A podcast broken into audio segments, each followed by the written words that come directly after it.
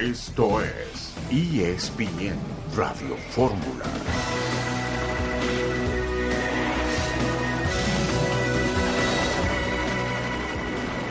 Bienvenidos a ESPN Radio Fórmula. Les saludo con mucho gusto junto a Dionisio Estrada, Héctor Huerta. Soy Fernando Tirado. Este lunes que se lleva a cabo, entre otras cosas, la ceremonia de The Best, el premio Puskas que ya se entregó para un futbolista, por cierto, de la Liga Polaca de Fútbol de Personas Amputadas. Se ha entregado ya también el premio a la mejor entrenadora de la Liga Femenil, de, del fútbol femenil, Sarina Bigman de la selección de Inglaterra, el mejor portero, el Dibu Martínez del Aston Villa de la Premier League y de la selección argentina, la mejor portera Mary Earps del Manchester United. Y todo está cantado para que Leo Messi se lleve el premio al mejor futbolista. Todo esto se lleva a cabo en París cinco meses después de la entrega del Balón de Oro.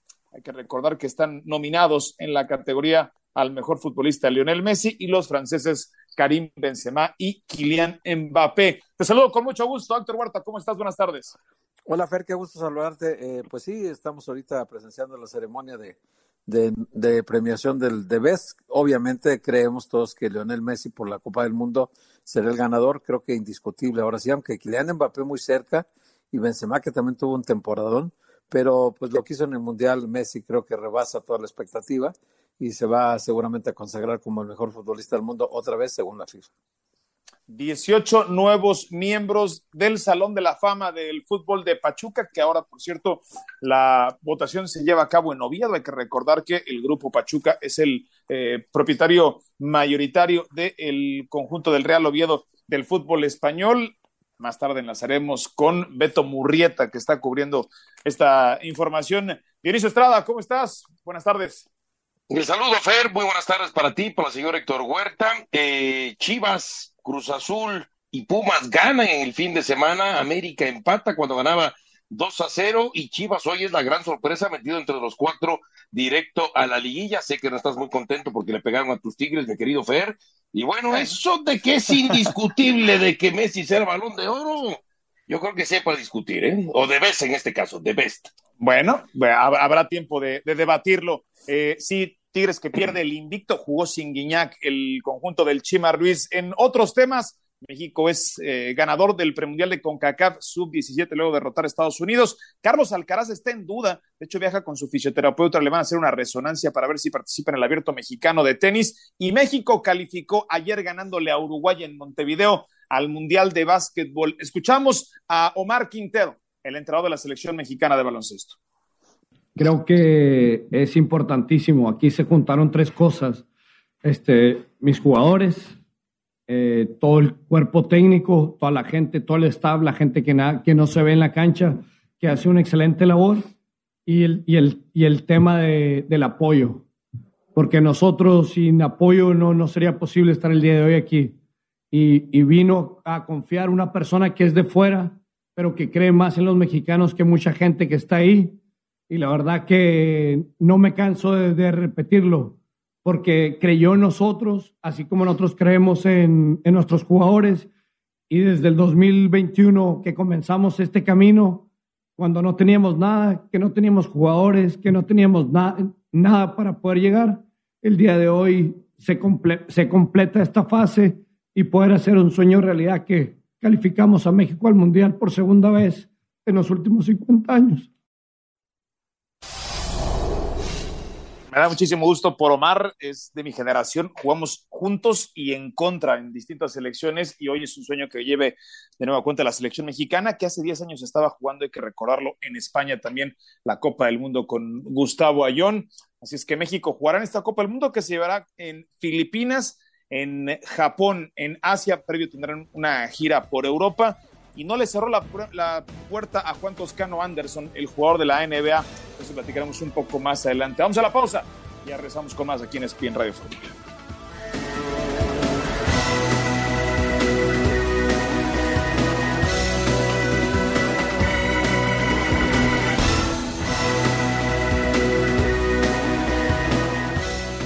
La ceremonia de The Best que se transmite a través de ESPN y de Star Plus ya ha premiado, lo dicho, a Dibu Martínez, eh, evidentemente no por buen comportamiento, sino por ser el mejor portero de acuerdo a esta votación. Leo Messi y Karim Benzema junto a Kylian Mbappé, los nominados para ser el mejor futbolista del mundo. Y para platicar sobre eso está Manu Martín en la línea. Saludo con mucho gusto, Manu. Eh, escuchaba y le debatía también eh, Dionisio Estrada a Héctor Huerta eso de que Messi indiscutiblemente debe de llevarse el premio. ¿Tú qué opinas? ¿Cómo estás? ¿Qué tal? ¿Cómo estáis? Hombre, si vemos el desarrollo de la gala, si vemos eh, las normas del premio y demás este año que ha puesto la FIFA, yo tampoco tengo ninguna duda, porque mientras en el fútbol femenil se lo está llevando todo Inglaterra, campeona de la última Eurocopa, en el fútbol masculino se lo está llevando todo Argentina pero es normal. Lo que yo me pregunto es por qué esta gala no la hizo FIFA al día siguiente de terminar el Mundial y nos hubiéramos ahorrado este par de horas que estamos aquí sabiendo todos ya mm, el resultado final, porque eh, eh, ha perdido el encanto este tipo de galas, eh, primero porque se hacen muy largas y segundo porque ya son tan predecibles de, de salida. Yo creo que sí que se lo va a llevar Messi porque se incluye el Mundial. Si fuera de temporada natural, como era antiguamente, pues hombre, por ahí podría tener algo más de opciones eh, Karim Benzema por ser campeón de la Champions.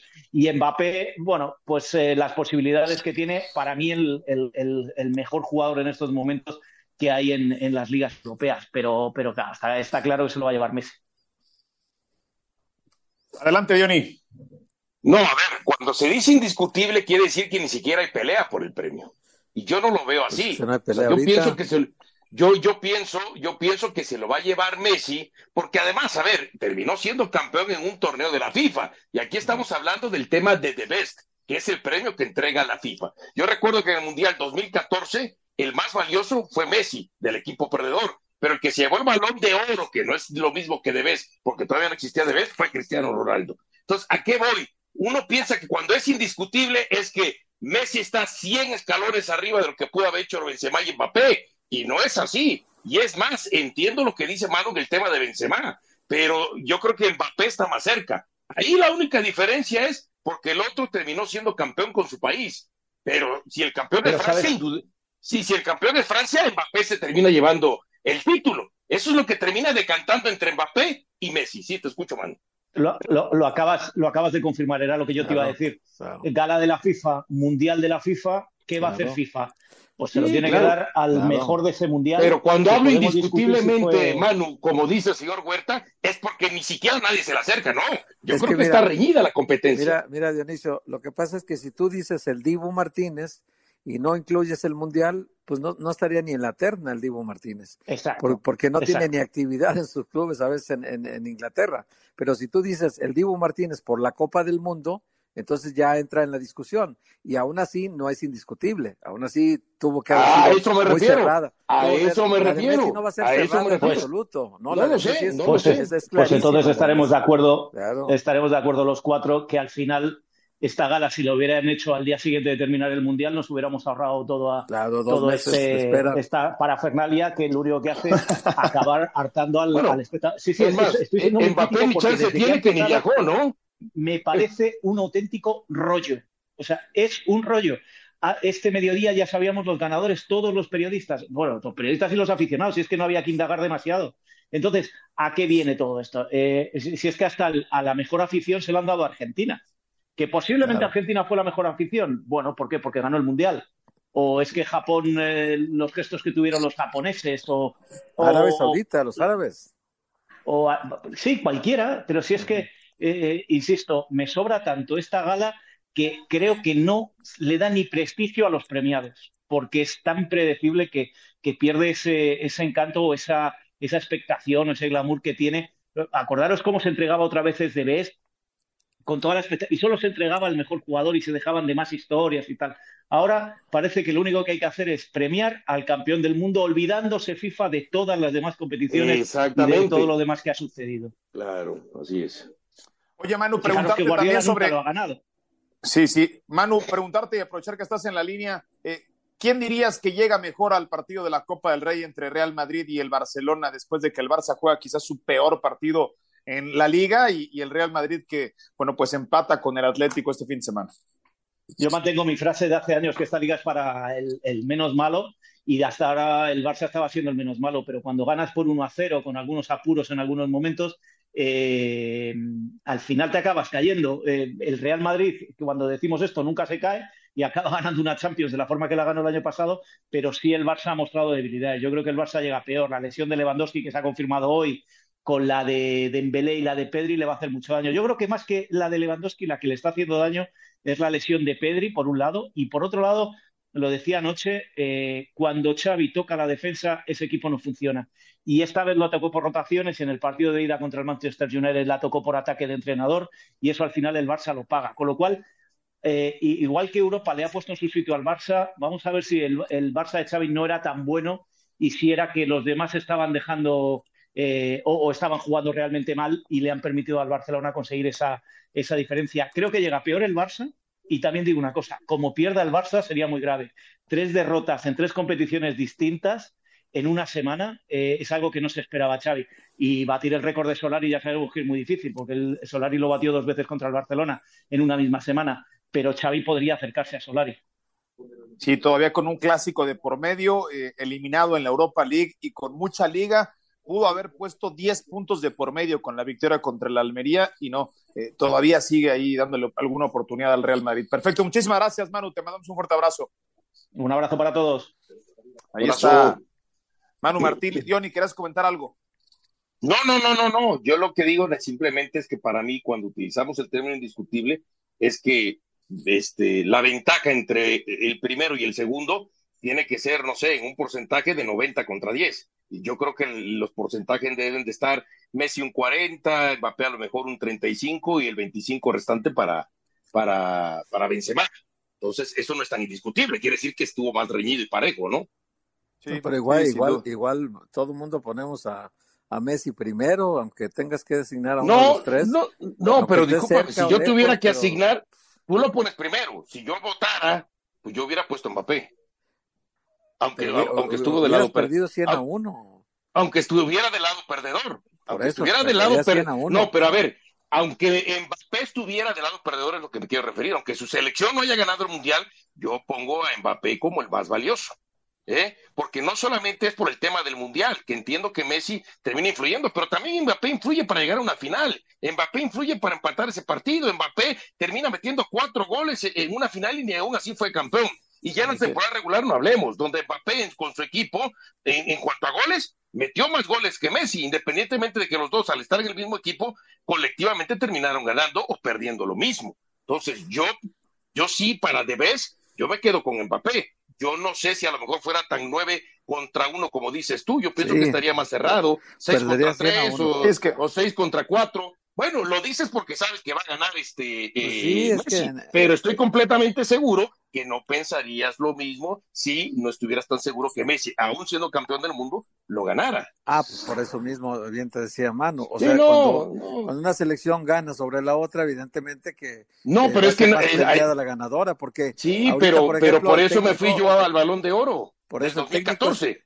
Scaloni era el más joven del mundial, sin embargo fue campeón del mundo y quién va a discutir que Scaloni sea el mejor. ¿Quién fue el Balón de Oro del 2014, donde Alemania fue campeón del mundo? Fue Messi, ¿no te acuerdas ya? No, no, no, no, no, no. El balón de oro fue Cristiano. El balón de oro fue para Messi. Balón de oro fue Cristiano Ronaldo. No, hombre, ya no, te acuerdas. No, sí me acuerdo. Balón de oro Cristiano Ronaldo. El más valioso del mundial fue Messi. Ah, balón de oro del año.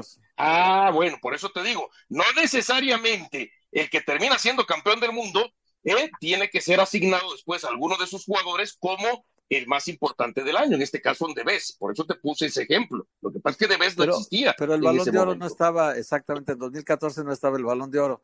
Estaba el balón no, de oro. Sí estaba el balón de oro, el que no, estaba, era Debes. Exacto, exacto, exacto. Sí, sí, sí. Y uno lo, entrega a la FIFA y otro lo entregaba a la, revista El O lo sigue entregando, Frank Fútbol.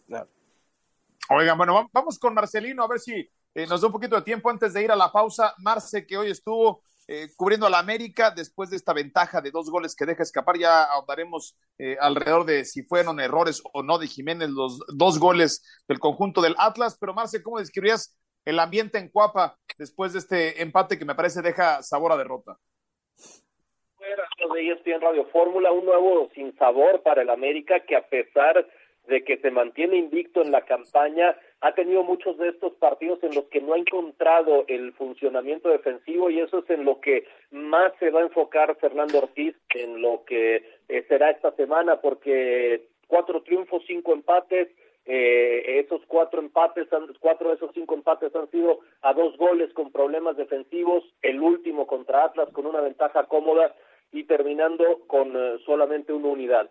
De los nueve partidos, América solo ha podido colgar el cero a su rival en dos ocasiones, por lo tanto es algo que, que sí le ha movido mucho Fernando Ortiz, ha cambiado mucho la alineación en su sector defensivo, el, los últimos dos partidos la jugó con la, con la misma línea defensiva, sin embargo sigue sin encontrar ese funcionamiento y esto se van a será crucial porque enfrenta a un Pachuca que es uno de los equipos que mejor funciona en ofensiva. Entonces un reto importante para las Águilas eh, eh, en este momento, ¿no? Que están en quinto lugar general, son la mejor ofensiva, pero que defensivamente el equipo no ha tenido el comportamiento de otras ocasiones, a pesar de todos los intentos que ha hecho su entrenador por poner distintas eh, variantes para tratar de ser más sólidos.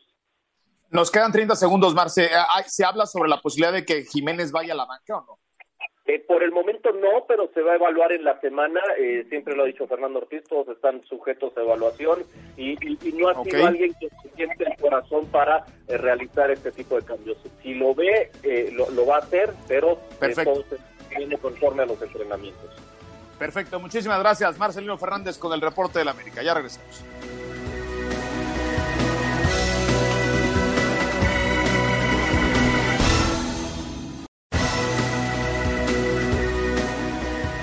De regreso en ESPN Radio Fórmula con Dionisio Estrada, con Héctor Huerta. Ya no alcanzamos a platicar, solamente escuchamos el reporte de Marcelino Héctor sobre la posibilidad de que haga cambios Fernando Ortiz porque deja puntos en el camino a América. No sé si es por excesos de confianza, si es por falta de trabajo o si es eh, simplemente por errores individuales. A mí me parece que en el primer gol, en el del tiro libre, poco tiene que hacer Jiménez, pero en el segundo, un portero de primera división, no le pueden meter un gol a esa distancia.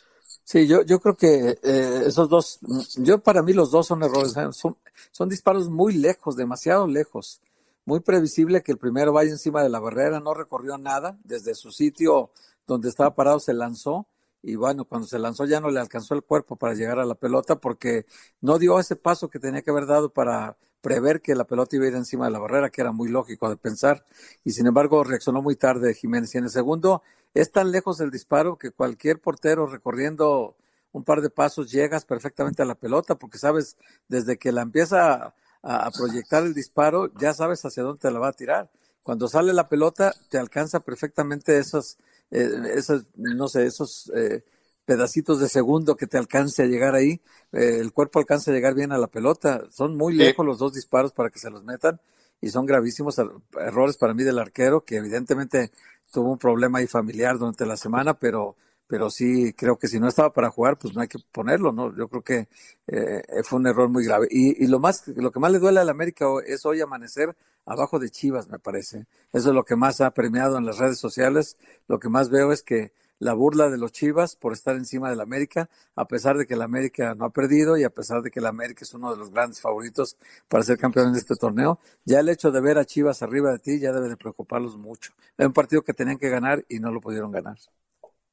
Seguro. Eh, bueno, podemos a, sumar a la conversación acá a Beto Murrieta desde Oviedo. Eh, me imagino que despertará muy lindas sensaciones, Beto, el estar en una, en una tierra como lo es eh, eh, eh, Oviedo para la votación, para la ceremonia de los nuevos miembros del Salón de la Fama del Fútbol. Si nos pudieras describir un poquito por qué es allá, qué están haciendo allá, Beto, por qué es que la ceremonia, eh, o al menos la votación, se traslada este año rumbo a España. ¿Cómo estás, Beto? Qué gusto saludarte. Buenas tardes acá, buenas noches allá en España.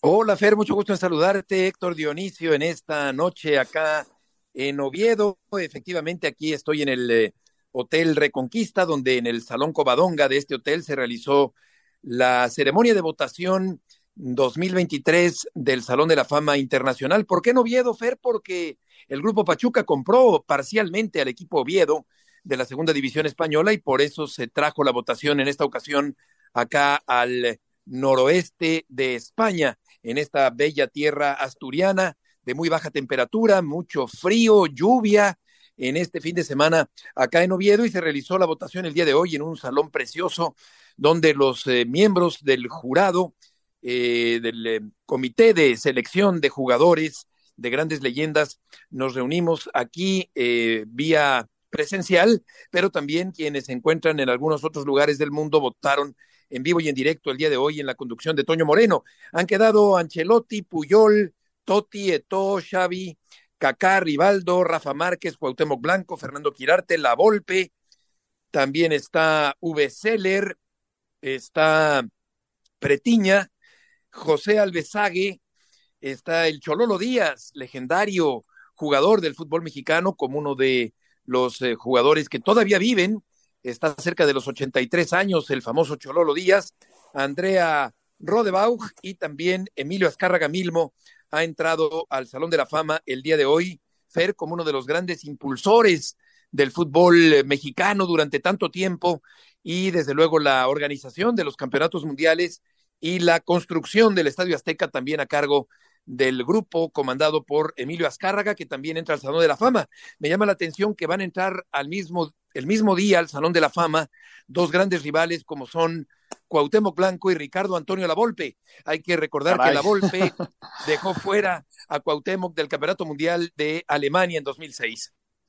Sí, uno ahora gobernador del estado de Morelos y, el otro, bueno, pues ya eh, sin una oportunidad propiamente en este momento en, primera división. Nos comparte nuestro productor Chente la fotografía de este bellísimo salón que nos describes, Beto, de un, seguramente será un muy bonito hotel. Eh, ¿quién, ¿Quién se queda en el tintero, Beto, rumbo a una siguiente oportunidad en el Salón de la Fama o alguien que, que pudieras destacar queda fuera en esta oportunidad que no haya sido votado? Eh, me faltó mencionar al Conejo Pérez, Fer, que también entra al Salón de la Fama, el legendario portero del equipo de Cruz Azul, que también formó parte del grupo Pachuca en algún momento con el equipo de los Tuzos del Pachuca. Bueno, pues desde luego que em, hubo una eh, pequeña confusión con respecto a los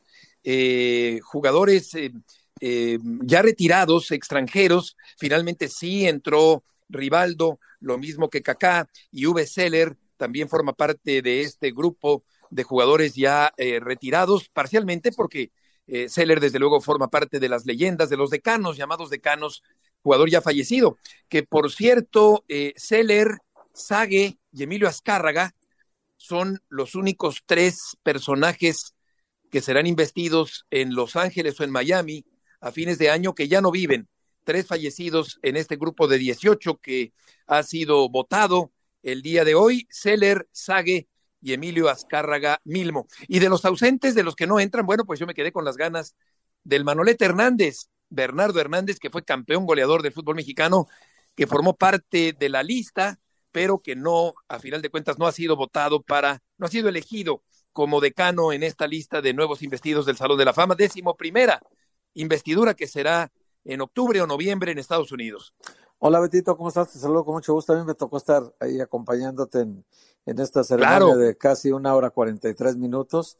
Estuvimos ahí conectados todo el tiempo, eh, observando cómo se, se decidían cosas y también se propuso que hubiera una nominación especial para equipos leyendas, ¿no? Que, que se inmortalizara a equipos. Eh, Beto proponía que, que sí, que sí, tenían que, tenían derecho siendo un fútbol de, de conjunto, el fútbol en su esencia, pues que se, se inmortalizara a, equipos o selecciones que hayan sido, hayan marcado época, ¿no? No se autorizó al final de cuentas, ahí se votó, se comentó, se discutió, pero al final quedaron descartados. Esta propuesta fue analizada por Ángel Osada y ahí dijeron que pues por el momento no, será solamente inmortalizar. Me batearon. Sí, sí, sí, sí, a ti a varios. Este, luego también se decidió, Beto, que los decanos a partir del próximo, la próxima eh, designación serán mayores de 65 años. Eh, antes no había un límite de edad, digamos. Ahora los decanos para que sean nominados tendrán que ser de 65 años o más.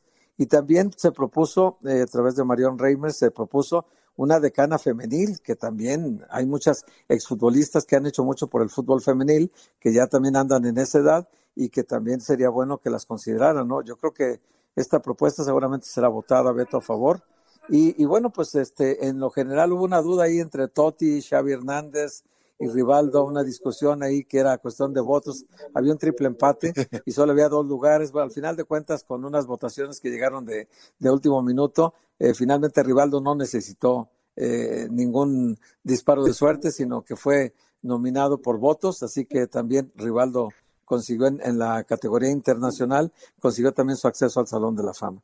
Buen evento, ¿no? Exacto, fue, fue denegada mi, mi brillante eh, iniciativa de galardonar a equipos tratándose de un deporte colectivo, de un eh, deporte de conjunto, pues eh, aquí se premia lo individual, pero bueno, a final de cuentas se quedó de analizar para más adelante. Y también añadiría lo que comenta atinadamente Héctor Fer Dioni, que se discutió también el tema del comportamiento fuera de la cancha. es decir, me puse a pensar que si Dani Alves fuera, estuviera en el Salón de la Fama de Pachuca y después se conociera oficialmente por parte de la autoridad que efectivamente cometió una violación, pues yo creo que en ese caso sí tendría que ser expulsado automáticamente el miembro del Salón de la Fama. Aunque por otra parte, comentaba Raúl Orbañanos que no debe ser juzgada la, eh, el comportamiento personal más allá de la cancha de los deportistas. Esto va a causar una controversia de aquí en adelante para saber si a final de cuentas eh, la ética, el comportamiento, la buena conducta, eh, tienen que ver a la hora de jerarquizar y de valorar y de elegir a los miembros del Salón de la Fama del Fútbol Internacional. Adelante, Diony. Sí, eh, Beto, yo, mi, pregunta va en el sentido de que de alguna u otra manera, a veces los clubes del fútbol importantes y sobre todo en Europa y algunos organismos eh, quizá no le dan la importancia al Salón de la Fama, que está en Pachuca, como que todavía lo terminan viendo con cierta este, incredulidad, por así decirlo. Este, ¿Sientes que esto pasa y sobre todo el que se haga esto allá en Oviedo tiene que ver como para decir, no, somos realmente el Salón de la Fama que FIFA en su momento designó para el mundo? Yo lo veo como esto segundo que planteas, eh, Diony, yo lo veo ya como algo muy sólido, que tuvo que interrumpirse por la pandemia, pero veo una institución muy fuerte eh, que, que, refleja lo, lo, bien que se pueden hacer las cosas en el fútbol mexicano, porque ni siquiera esto es una iniciativa de la Federación Mexicana de Fútbol, sino que fue el Grupo Pachuca quien instituyó este Salón de la Fama y a juzgar por la cantidad de miembros del jurado internacionales, y por la presencia, por ejemplo, de Javier Tebas, que entre paréntesis es un taurino recalcitrante, el presidente de la Liga Española, con el que tuve la oportunidad de platicar como 20 minutos al terminar la votación, pues yo creo que sí se le va viendo con, con seriedad. Hay veces que, que pienso, retomando lo que tú comentas, que a veces eh, en términos futbolísticos o en términos artísticos o en términos taurinos, se nos ve por debajo del hombro, claro, eh, no, se nos, no, se nos, no se nos toma en cuenta, no se nos toma en serio. Pero yo creo que realmente a juzgar por la buena organización de cada año y la solidez que ha ido adquiriendo este Salón de la Fama, yo creo que se ve cada vez con más respeto y admiración y con más participación internacional. Oye, Nos quedan 30 segundos, eh, Héctor. Sí. Adelante. nada más destacar pues las personalidades que estaban, el presidente de la Federación enlazado desde México, el presidente de la Liga ahí presente, el, el, embajador de México en España, el presidente de la Liga Española, el presidente de la Liga Mexicana, no, realmente sí, sí convocó a mucha gente Jesús Martínez. Pienso que sí, pienso que cada vez con mayor categoría e importancia, sí. Gracias, Beto, te mandamos un fuerte abrazo. A ustedes un abrazo fuerte. Beto Murrieta y regresamos con más ahí es bien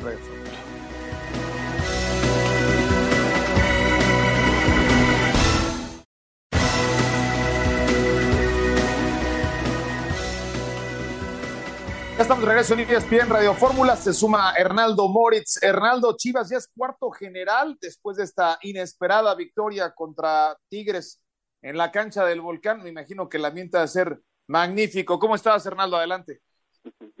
Saludos, buenas tardes para todos, eh, compañeros. Sí, efectivamente, un momento que el Guadalajara no vivía desde hace mucho tiempo. Prácticamente tendríamos que remontarnos a la etapa de Matías Almeida para decir eh, que, se veía Chivas consistentemente en esos primeros puestos de la tabla, eh, jornada a jornada. No había sucedido así, de hecho, eh, recordarán, después del el tema de la pandemia, pues Chivas prácticamente solo, solo ha clasificado de repechaje y en varias ocasiones incluso teniendo que ser visitante en ese partido de repechaje por la posición en la tabla que ha venido ocupando. Así es que sí está ilusionada, por supuesto, la afición del rebaño de mantenerse ahí, de, de meterse de lleno a la liguilla directa en esta segunda etapa del torneo, en esta segunda mitad. Y también decir que Chivas, la gran ventaja que tampoco sucedía en los últimos torneos es que ha enfrentado prácticamente a todos los de arriba de la tabla. Ya enfrentó a Monterrey, le ganó, ya perdió con Toluca, es cierto, pero también le ganó a Tigres, ya enfrentó a Pachuca, enfrentará a Santos esta jornada que es séptimo y le quedará por ahí en par de jornadas más eh, medirse a las Águilas del América en el Clásico Nacional. Pero a diferencia de otros torneos donde Chivas acumulaba puntos principalmente contra los de abajo y sufría contra los de arriba, acá ha sacado buenos resultados en ese primer tercio de la tabla. Hoy descansó el equipo, Belko Paunovic prefirió darles este reposo para el sábado, estar mucho más descansados de cara a enfrentar a Santos Laguna y en el tema de los lesionados, actualizar. Eh, recordemos que bueno la, cirugía a la cual fue sometido Alexis Vega, el parte médico oficial citaba este miércoles, este miércoles como el potencial regreso a la actividad de Alexis Vega cumpliéndose ese periodo de seis semanas, pero también se daba la posibilidad de que se ampliara a ocho semanas. Por ello, todavía eh, no es un hecho que vaya a estar este fin de semana contra Santos. Será mañana que regrese el equipo al trabajo y vean en qué situación se encuentra Alexis Vega, que ha ido ya haciendo labores eh, poco a poco mucho más intensas, pero todavía no está listo. Así es que sería prematuro pensar que Vega pueda participar este fin de semana contra Santos. Lo más probable es que esté listo, que reciba el Alta América en par de jornadas más cuando se midan a las Águilas del América. Hola Hernando, ¿cómo estás? Te saludo con mucho gusto. Oye Hernando, ¿qué tan, ¿qué tan rápido ha sido el proceso de adaptación a Paunovic, a su estilo de juego, a la decisión esta de estar rotando jugadores casi de un partido a otro, aunque gane, eh, al, al, hecho de que está eh, la exigencia al máximo, a la competencia interna la está fomentando. Eh, ¿qué, ¿qué, tan rápido está haciendo esta adaptación al técnico, a la idea que tiene? Y, y, como para verla cristalizada este torneo con una calificación directa o a lo mejor entre los cuatro primeros como se encuentra en este momento. Saludos, Héctor. Buenas tardes. Eh, queda claro por los resultados y el funcionamiento que ha sido mucho más rápido de lo que algunos esperaban. Sí, con el traspié en esos primeros partidos del torneo, por las formas, aunque sumaba, aunque le ganó a Monterrey, la verdad es que lo hizo sufriendo con una falla desde la pena máxima por parte de los regiomontanos, contra San Luis no se vio bien, contra Querétaro sufrió en casa, vaya, ha tenido eh, sus, sus bemoles el eh, accionar del Guadalajara en este torneo, sin embargo sí te lo dicen los futbolistas y me queda muy grabada una declaración de Isaac Brizuela cuando estaba por arrancar el torneo después de una buena pretemporada en resultados también, que decía, me recuerda mucho a Matías Almeida por la forma de cómo se ha dado todo, de que no lo conocíamos y quizá ese desconocimiento, porque llegaban otros técnicos eh, como Tomás Boy en su momento, como eh, Luis Fernando Tena, que conocía muchos, por ejemplo, el caso de Tena, que habían sido campeones olímpicos con él, y no se daba, a pesar de ese conocimiento, el buen funcionamiento. Y decía Isaac Brizuela, nos sucedió con Almeida, que aunque no lo conocíamos, no hubo un clic y, y, está sucediendo lo mismo con Belko Paunovic. Entonces, me parece que va mucho por ahí, sí desconocimiento, pero una adaptación rápida y sobre todo que con el caso de Santiago Ormeño quedó claro, no contaba con algunos jugadores, particularmente él, que no estaban entrando en su disciplina, en sus formas de trabajo, y se quedó con quienes calladitos han estado trabajando y esperando oportunidades, incluso con las rotaciones. Perfecto, muchísimas gracias. Ah, perfecto. Perdón, perdón, adelante Dionisio, adelante, adelante. Sí, sí, sí, saludo, Hernaldo. A ver, ¿qué va a hacer Paunovic cuando ya está Alexis Vega? Porque si el equipo está empezando a mejorar en el funcionamiento, está ganando, a veces, aunque tengas a tu mejor pieza y la colocas, no vaya a ser que después te termine desconfigurando todo. Va, va seguramente a llevarlo de a poco, Dionisio. Buenas tardes. Eh, sabiendo cómo ha tratado algunos otros casos de lesionados, de Fernando Beltrán que sufrió por ahí un tema muscular, lo va a ir llevando de a poco, por eso decíamos no lo van a apresurar esta semana, los resultados tampoco lo requieren así y pensando en el clásico nacional tal vez ya entrar un poco a poco de con algunos minutos. Recordemos también cómo trató el tema de Víctor Guzmán. Al principio del torneo se le cuestionaba por qué no era titular, por qué prácticamente no jugaba, y era por este tema, porque lo llevó de a poco, no habiendo hecho pretemporada el Pocho con el resto del grupo, y sucederá prácticamente lo mismo con Alexis Vega, te lo puedo asegurar. Perfecto. Ahora sí, muchísimas gracias, Hernando. Te mando un fuerte abrazo. Buenas tardes para todos, saludos. Oigan, por cierto, ya se dio a conocer el premio al The Best y, bueno, pues como decíamos al principio del programa, no había mucho para dónde hacerse. Lo ha ganado Messi.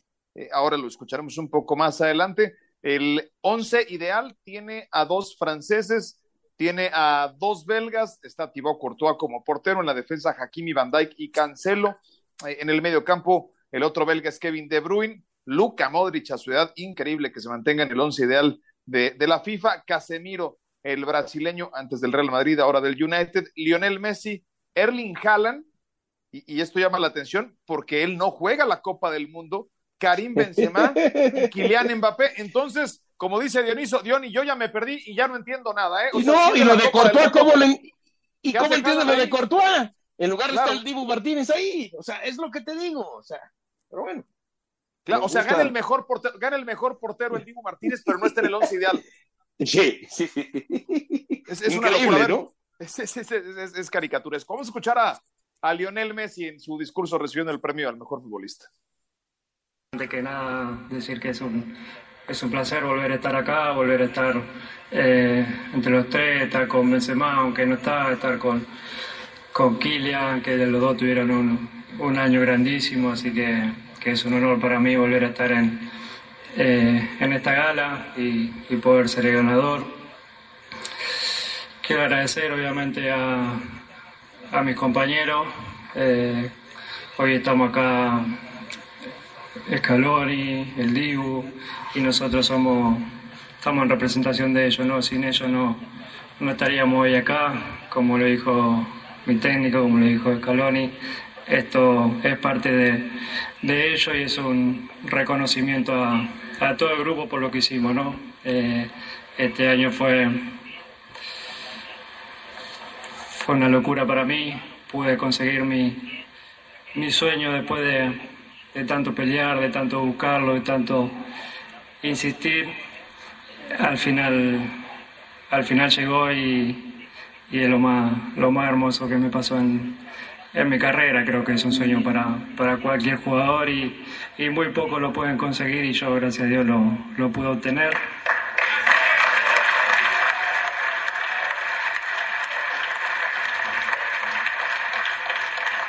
Y bueno, por último quiero agradecer obviamente a, a, mi familia, a la gente de Argentina por haber, por haber vivido de la manera que vivimos ese mes tan, especial, tan hermoso y que va, va a quedar eh, de por vida en, en los recuerdos nuestros.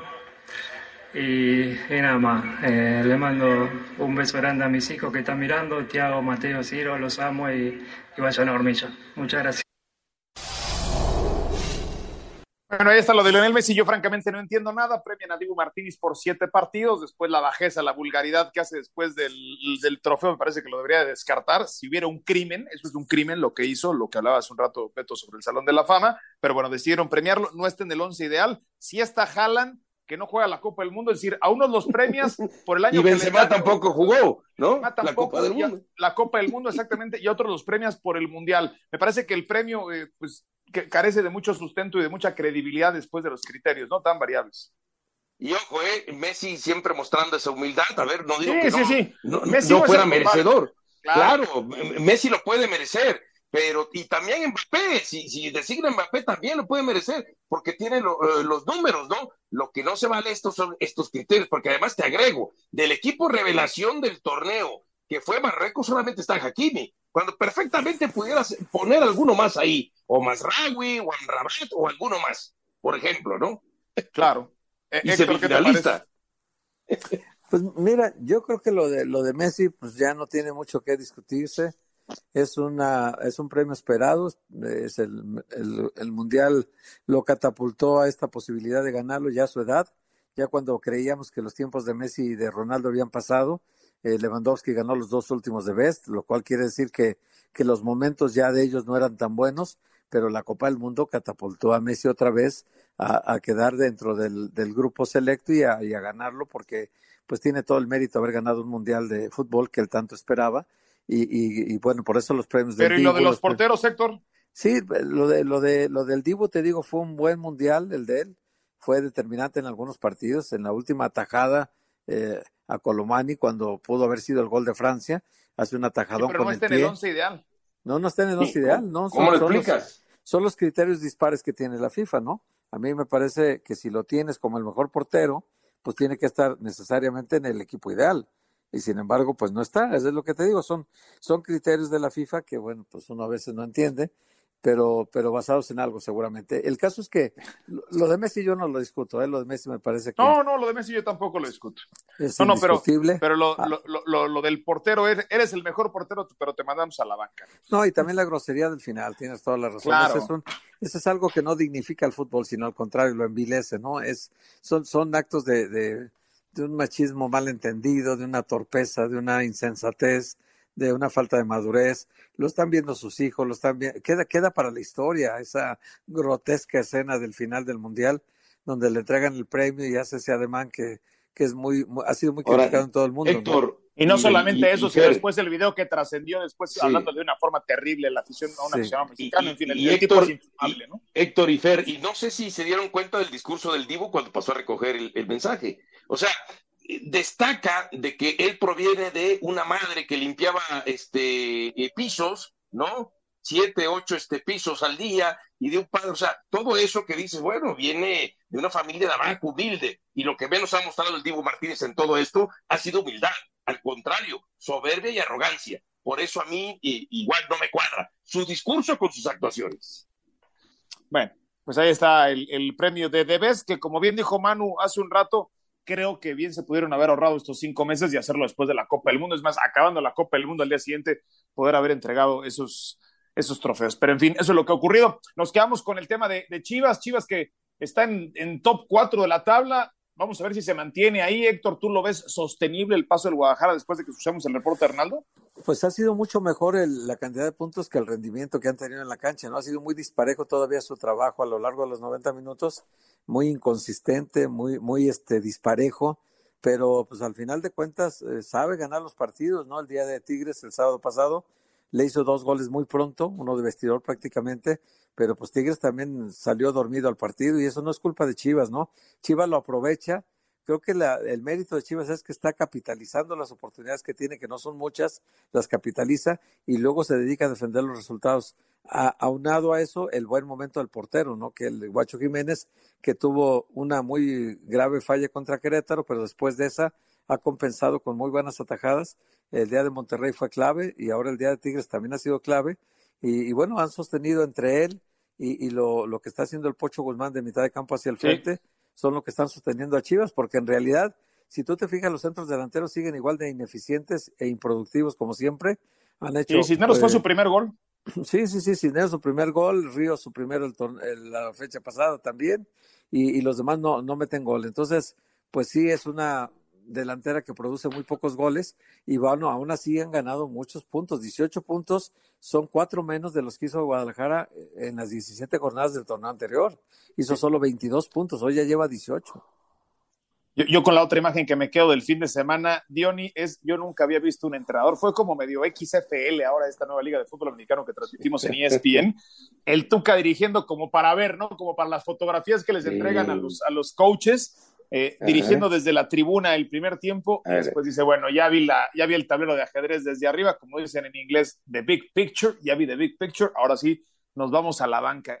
Eh, yo nunca había visto algo así, no sé si ustedes habían visto que un entrenador... primer No, tiempo pero arriba, ¿sabes qué es lo peor? tiempo abajo.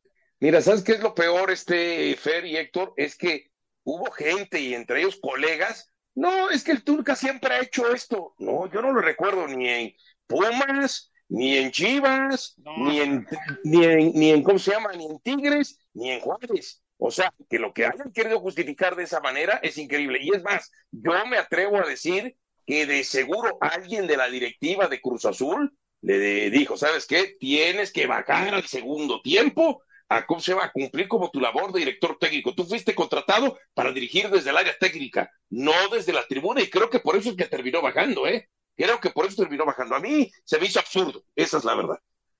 Bueno, antes de despedirnos, eh, comentar que Memo Ochoa fue figura importante en el triunfo del Salernitana 3 por 0 sobre el Monza. Edson Álvarez marcó su primer gol de la campaña, dándole el triunfo al Ajax sobre el Vitesse de 2 a 1. El Chaquito Jiménez metió un gol que fue creo que el más sencillo que ha hecho allá en Países Bajos en la victoria del Feyenoord 4 por 2 ante el Fortuna. Julián Araujo ya entrena con el Barcelona a las órdenes de Xavi Hernández. Ronaldinho que jugó en esta liga de los eh, streamers de la Kings League y, y rompió marca de espectadores el torneo. Jürgen Klinsmann es nuevo entrenador de Corea del Sur y Novak Djokovic cumple 378 semanas como el número uno, un nuevo récord todo esto alrededor de que hoy arranca el abierto mexicano de tenis y usted lo sabe, lo puede disfrutar a través de la señal de ESPN con un Carlos Alcaraz que está en duda.